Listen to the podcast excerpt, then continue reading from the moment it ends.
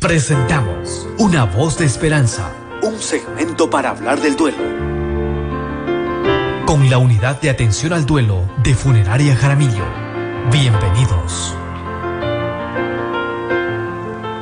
Estamos listos entonces. Eh, hoy un tema importante, un tema muy interesante para el día de hoy. Desde la unidad de atención al duelo, la doctora Sofía está lista. El tema para el día de hoy, las cenizas en el hogar.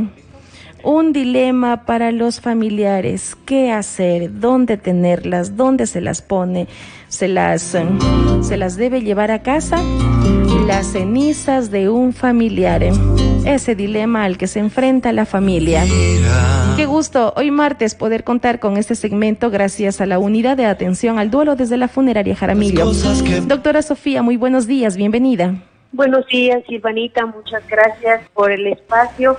Gracias también a todas las personas que nos están acompañando desde la unidad de atención al duelo de Funeraria Jaramillo y Camposanto Jardines del Zamora. Pues les expresamos un cordial saludo y esperamos que, que este tema sea de su agrado y también de interés, porque es un tema que mucha gente hace muchas preguntas y pues esperamos despertar algunos. Por supuesto que sí.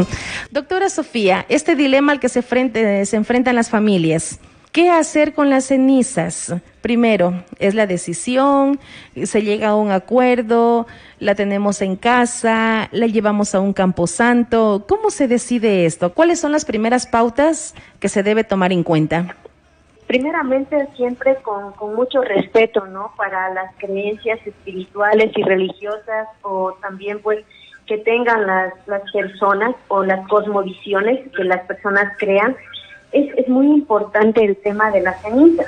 Actualmente, pues ya la iglesia, por ejemplo, la iglesia católica ya, no, ya lo está aceptando. Entonces, es importante, en primer lugar, siempre para esta toma de decisiones, llegar a un consenso familiar. La familia es muy importante lo que opine la familia, pero muy aparte de, de la antropología y todo lo que yo estoy diciendo, es muy importante desde el ámbito de la salud mental, desde el ámbito de la psicología, el, tema de las cenizas. que por ejemplo, es, es muy frecuente que tener cenizas en casa, si uno emocionalmente no elabora bien el duelo, es peligroso porque se puede convertir en un duelo patológico. ¿Y qué es un duelo patológico? Cuando ya estamos presentando síntomas de un trastorno mental. Entonces, por ejemplo, hay personas que hacen quedar las cenizas en casa y está bien, siempre y cuando, por ejemplo, realicen conductas adaptativas. ¿Qué es una conducta adaptativa? Es una conducta sana que yo sé que ahí está mi ser querido, le pongo una velita, le oro, le rezo, pero nada más.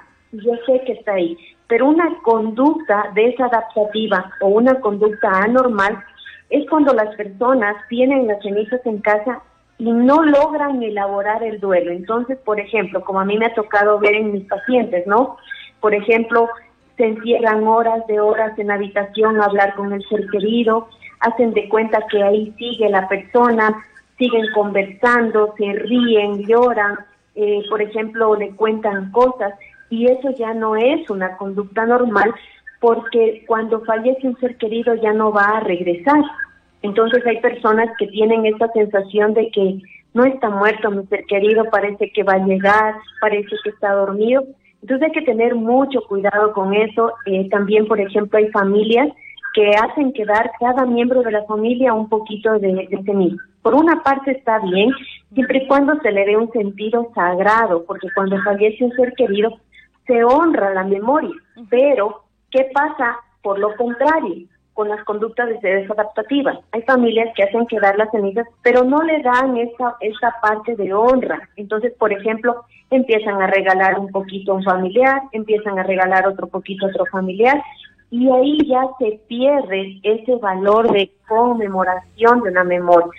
Y es más, es muy importante siempre la parte de la creencia espiritual, porque tenemos que honrar la memoria. Hay mucha gente, por ejemplo, en otros países que sí le dan esta parte de, espiritualidad, incluso pueden hacer un óleo con las cenizas, pueden sembrar un árbol, pero siempre dándole una parte de valor, pero hay que tener cuidado con las conductas desadaptativas. Muy bien, doctora. Esto, ¿con quién se conversa? ¿Quién decide esta parte, lo que usted mencionaba, el dar un poquito a un familiar, a un hijo, a un nieto, era el más querido, con quien vivía, con quien pasaba? ¿Cómo se hace esta división y hasta qué punto es saludable tener en cada casa un poquito de la ceniza del ser querido? O sea, primeramente, eh, siempre esto se sigue a los siguientes pasos. En primer lugar, hay que tomar en cuenta cuál fue el pedido del ser querido en vida. A veces, aunque sea en broma, hacemos, eh, decimos, yo quiero que a mí me entierren en tal lugar o que mis cenizas eh, las pongan, por ejemplo, en un árbol o qué sé yo. Pero primeramente hay que llegar a un consenso familiar. Segundo, la, como vuelvo y repito, las personas pueden tener las cenizas en casa siempre y cuando sean conductas normales, adaptativas y la persona sepa que está en un proceso de duelo normal y que el ser querido no va a regresar. Pero, pero por ejemplo, para personas eh, que están con unas conductas anormales, por ejemplo, ya con unas crisis en la que yo empiezo a alucinar, en que yo siento que mi ser querido me está topando y han pasado seis meses y yo lo siento igual, es muy importante llegar a un acuerdo. El cementerio desde toda la historia siempre ha sido un lugar donde reposan los restos de los seres queridos. Entonces es un lugar donde también nos ayuda a solidarizarnos con el dolor y hacernos conscientes de que la persona falleció. Entonces es muy importante esta toma de decisiones y como repito, eh, incluso el, por ejemplo, el tener las cenizas en un cementerio, en un campo santo, es importante porque yo le voy a honrar a mi ser querido y una conducta adaptativa, o sea, una conducta normal, es cuando yo le visito en el cementerio a mi ser querido, pero no todos los días, porque eso no es correcto, sino, por ejemplo, al, en los primeros meses una vez a la semana, luego voy bajando cada 15 días, luego una vez al mes y luego, por ejemplo, en fechas especiales. Por eso es muy importante eh, siempre en familia observar este tipo de conductas. Hay familias que no quieren desprenderse, hay familias que no, que no asumen la realidad, hay familias que tienen falsas esperanzas cuando fallece un ser querido y como repito, empiezan a guardar las cenizas, empiezan a repartirlas, pero no le dan un sentido de conmemoración al ser querido que falleció. Doctora, con esto me parece que queda claro este tema en cuanto a la ceniza. Siempre tomar en cuenta la voluntad. Si la persona que falleció tenía de pronto ya algunas pautas y las compartió con su familia. Y también de acuerdo a la, situación, siempre será bueno la comunicación y también dar un lugar sagrado a, a los recuerdos y en este caso a las cenizas de nuestro ser querido. Temas importantes realmente no no se nos había ocurrido, no habíamos topado este tema, doctora, y que usted nos ilumina el día de hoy, que son a la final las situaciones que hoy por hoy se están viviendo en esta parte de perder a un ser querido.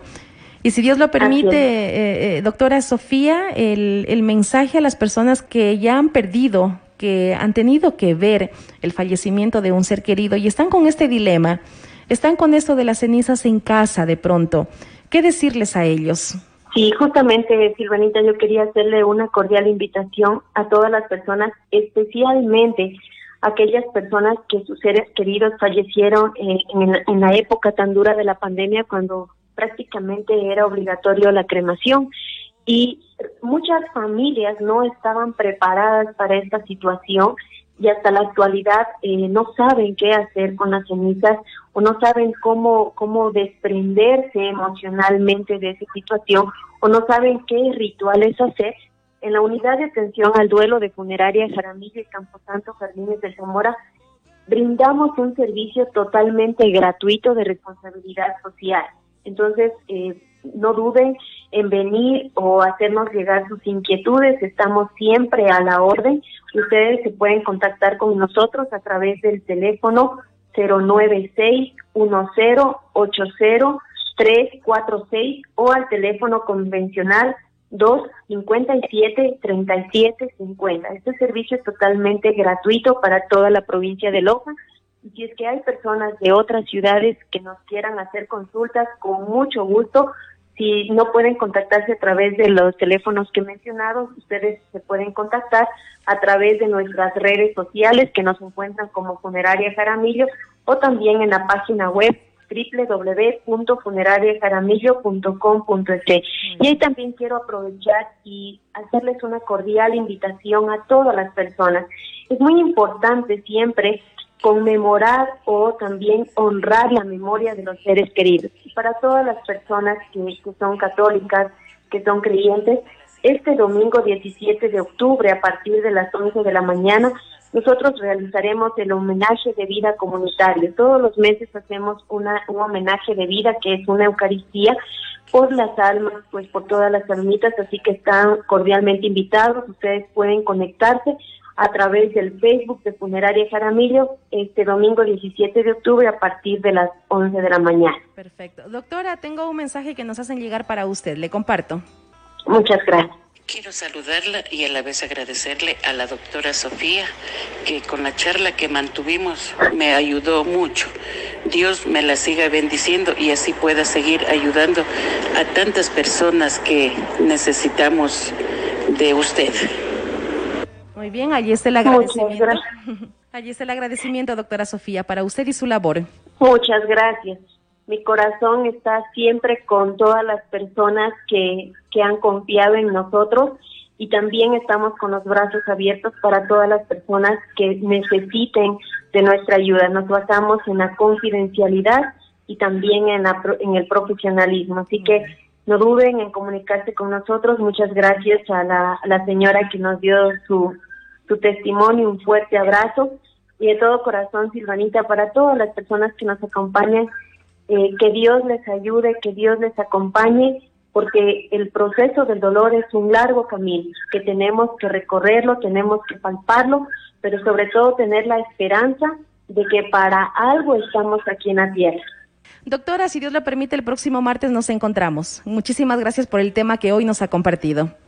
Muchas gracias. El próximo martes con un tema muy interesante para todas las personas que quisieran saber cómo se aborda el duelo en los niños, pues ahí tocaremos este tema. Perfecto.